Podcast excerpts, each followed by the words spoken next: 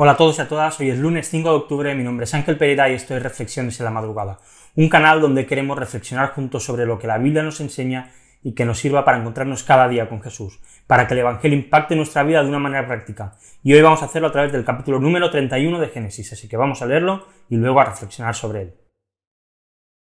Pero Jacob oyó las palabras de los hijos de Labán, que decían, Jacob se ha apoderado de todo lo que era de nuestro padre, y de lo que era de nuestro padre ha hecho toda esta riqueza. También Jacob observó la actitud de Labán, que ya no era amigable para con él como antes.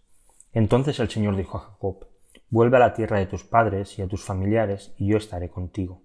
Jacob pues envió a llamar a Raquel y a Lea al campo, donde estaba su rebaño, y les dijo, Veo que el semblante de su padre no es amigable para conmigo como antes, pero el Dios de mi padre ha estado conmigo. Ustedes saben que he servido a su padre con todas mis fuerzas. No obstante, él me ha engañado, y ha cambiado mi salario diez veces. Sin embargo, Dios no le ha permitido perjudicarme. Si él decía las moteadas eran tu salario, entonces todo el rebaño paría moteadas, y si decía las rayadas eran tu salario, entonces todo el rebaño paría rayadas. De esta manera Dios ha quitado el ganado al padre de ustedes y me lo ha dado a mí. Y sucedió que por el tiempo cuando el rebaño estaba en celo, alcé los ojos y vi en sueño que los machos cabríos que cubrían las hembras eran rayados, moteados y abigarrados. Entonces el ángel de Dios me dijo en el sueño, Jacob, y yo respondí, aquí estoy.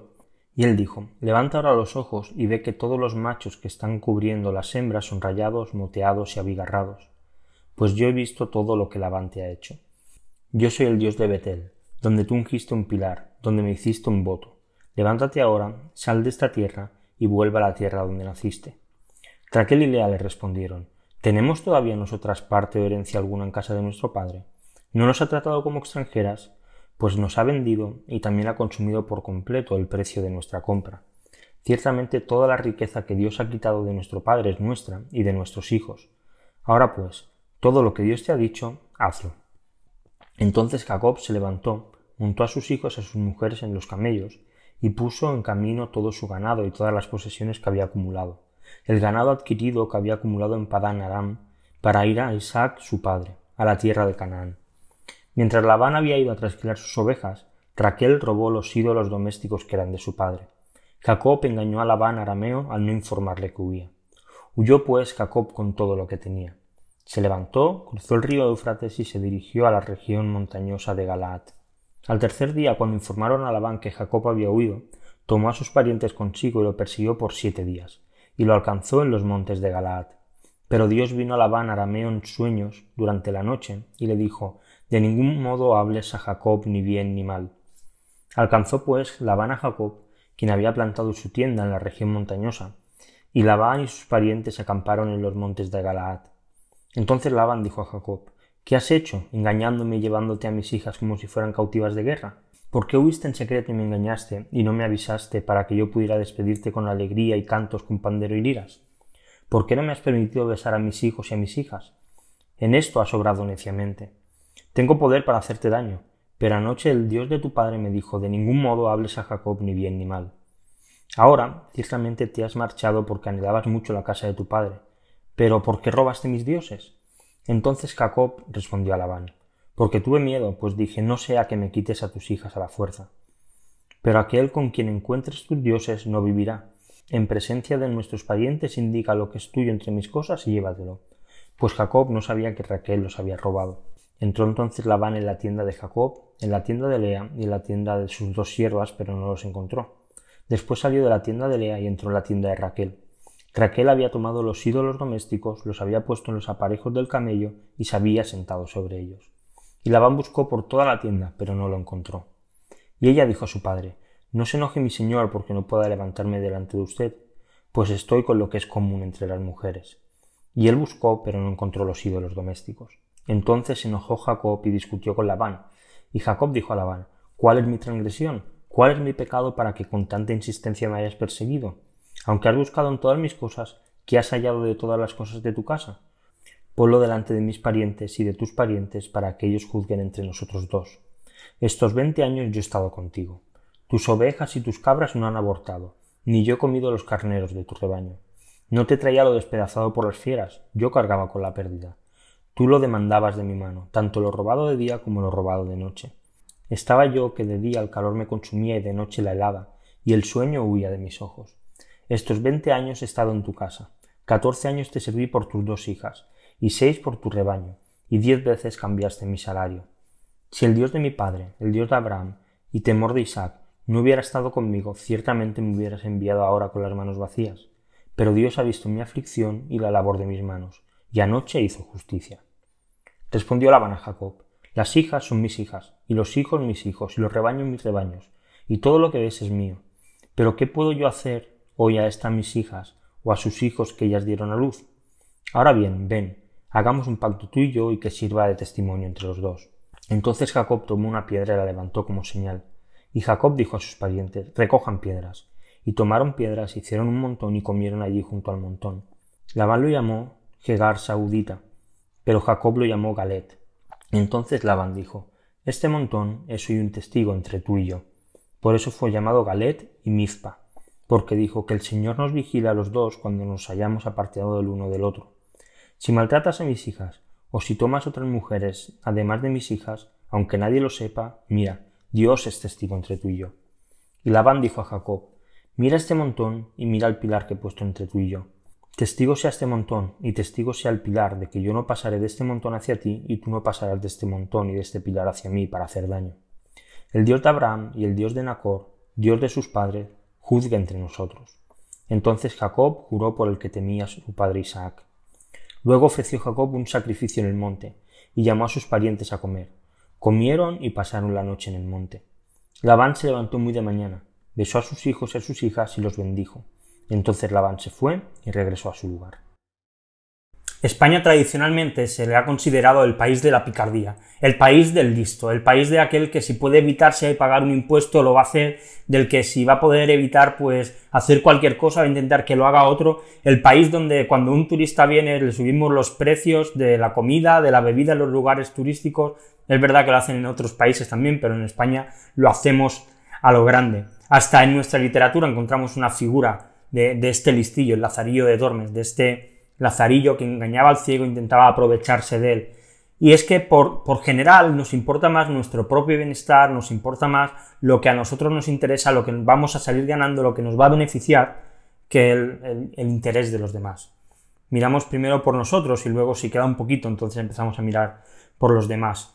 Jacob llegó a un punto en, su estancia allí con Labán y con sus esposas que se cansó se, hartó del todo, llegó a, su límite, así que cogió a sus mujeres, cogió a sus hijos y se marchó y se volvió a casa. Y muestra, cuando se marcha, en el texto que hemos leído, muestra su descontento. En el versículo 7 dice, no obstante, él me ha engañado y ha cambiado mi salario diez veces. Sin embargo, Dios no le ha permitido perjudicarme. Labán había engañado muchas veces a Jacob. Jacob estaba harto, Jacob estaba cansado, Jacob estaba hasta aquí de que Labán cambiase las condiciones, de que Labán le hiciese la 13-14. Pero Jacob también sabía algo, que por encima de todas las estrategias, de todas las estratagemas que Labán pudiese tener, por encima de todo esto estaba Dios. Y Dios la había guardado y Dios no había permitido que de ninguna manera él saliese perjudicado. Y quizá puedas sentirte como Jacob, te puedas sentir como alguien a quien están engañando, a quien están fallando, a quien le están cambiando las condiciones de una manera extraña, que te, que te estás sintiendo perjudicado, que la gente se ríe de ti, que te toman el pelo, que se está siendo injusto contigo, pero por encima de estas circunstancias, por encima de lo que te rodea, de la situación que estás viviendo, Dios tiene el control de todo. Por encima de la injusticia, Dios no va a permitir que sus hijos salgan perjudicados según los valores de Dios. Dice el salmista en el Salmo 27.3, Si un ejército acampa contra mí, no temerá mi corazón. Si contra mí se levanta guerra, a pesar de ello, yo estaré confiado.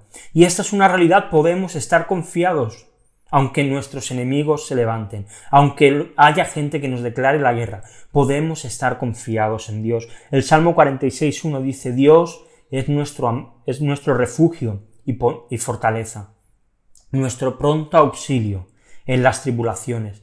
Y es que da igual lo grande que sea el problema, da igual lo grande que sea la tribulación, da igual lo grande que sea la persona o la situación que te esté perjudicando. Igual que Moisés podemos decir Dios es mi estandarte. Podemos decir la cruz de Jesús es mi bandera, es la que me lleva adelante y es la que me protege. Tenemos a nuestro lado aquel en quien podemos descansar y aquel en quien nos protege. Dice la Biblia, el que abriga, el que habita al, amparo del Altísimo, morará a la sombra del Omnipotente. Diré yo, refugio mío y fortaleza mía, mi Dios en quien confío. Y qué maravilla poder decir estas palabras. Qué maravilla poder tener esta certeza en nuestro corazón. Qué maravilloso poder estar bajo las alas y el refugio y el descanso de Dios. Ningún lugar como ese. Dios no se olvida de sus hijos. Quizá lo estés pasando mal. Jacob estuvo muchos años viviendo con Labán, muchos años en que las condiciones cambiaron, pero Primera de Corintios 10, 13, Pablo escribe, no les ha sobrevenido ninguna tentación que no sea común a los hombres. Es decir, nadie tiene una situación que no haya otras personas que la tienen. Pero dice, fiel es Dios, que no permitirá que ustedes sean tentados más allá de lo que pueden soportar, sino que con la tentación proveerá también la vía de escape, a fin de que puedan resistirla. Y es que la situación en la que estás no va a durar eternamente. Quizá dure una semana, un mes, un año, diez años, quince años, cincuenta años, no lo sé. Pero igual que pasó con Jacob, Dios guarda a sus hijos. Dios los protege. Así que podemos dar gracias a Dios por nuestras situaciones difíciles, por nuestras situaciones complicadas, porque es necesario que a través de muchas tribulaciones entremos en el reino de Dios. La vida del cristiano no es fácil.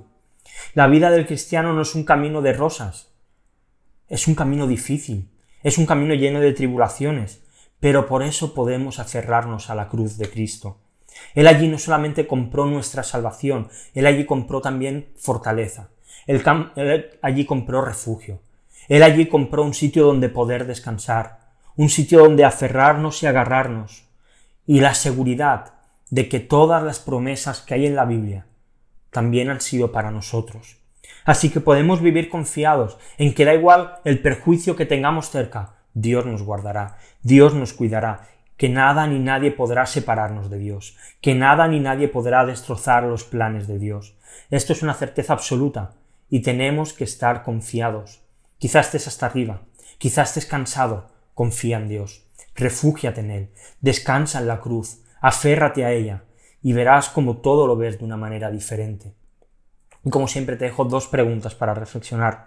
La primera, ¿qué cosas están ocurriendo en tu vida para que tú te sientas perjudicado? ¿Y cómo puedes usar estas situaciones, estas tribulaciones, estas circunstancias para aferrarte y para que tu confianza en Dios crezca? Y la segunda, ¿qué puedes empezar a hacer hoy para que la seguridad que Dios ofrece por haber puesto la fe en Jesús sea verdaderamente tu fortaleza?